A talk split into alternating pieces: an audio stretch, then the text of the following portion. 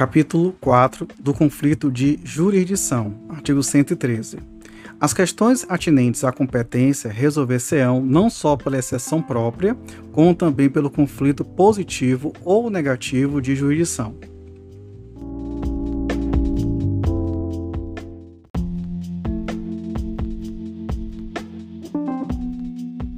Artigo 114. Haverá conflito de jurisdição quando duas ou mais autoridades judiciárias se considerarem competentes ou incompetentes para conhecer do mesmo fato criminoso. Inciso 2. Quando entre elas surgir controvérsia sobre a unidade de juízo, junção ou separação de processos.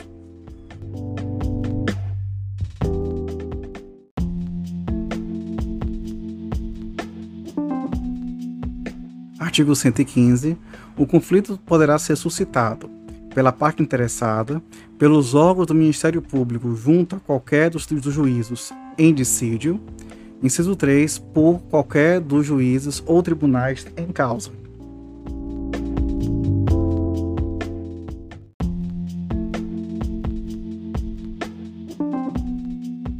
Artigo 116 os juízes e tribunais, sob a forma de representação, e a parte interessada, sob a, sob a de requerimento, darão parte escrita e circunstanciado do conflito perante o tribunal competente, expondo os fundamentos e juntando os documentos comprobatórios.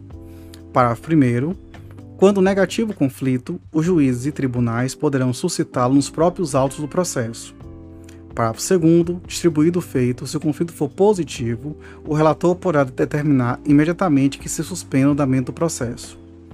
Parágrafo 3. Expedida ou não a ordem de suspensão, o relator requisitará informações às autoridades em conflito, remetendo-lhes cópia do requerimento ou representação. Parágrafo 4. As informações serão prestadas no prazo marcado pelo relator. Parágrafo 5 Recebidas as informações e depois de ouvido o procurador-geral, o conflito será decidido na primeira sessão, salvo se a instrução do feito depender de diligência. Parágrafo 6. Proferida a decisão, as cópias necessárias serão remetidas para sua execução às autoridades contra as quais tiver sido levantado o conflito ou que houverem suscitado.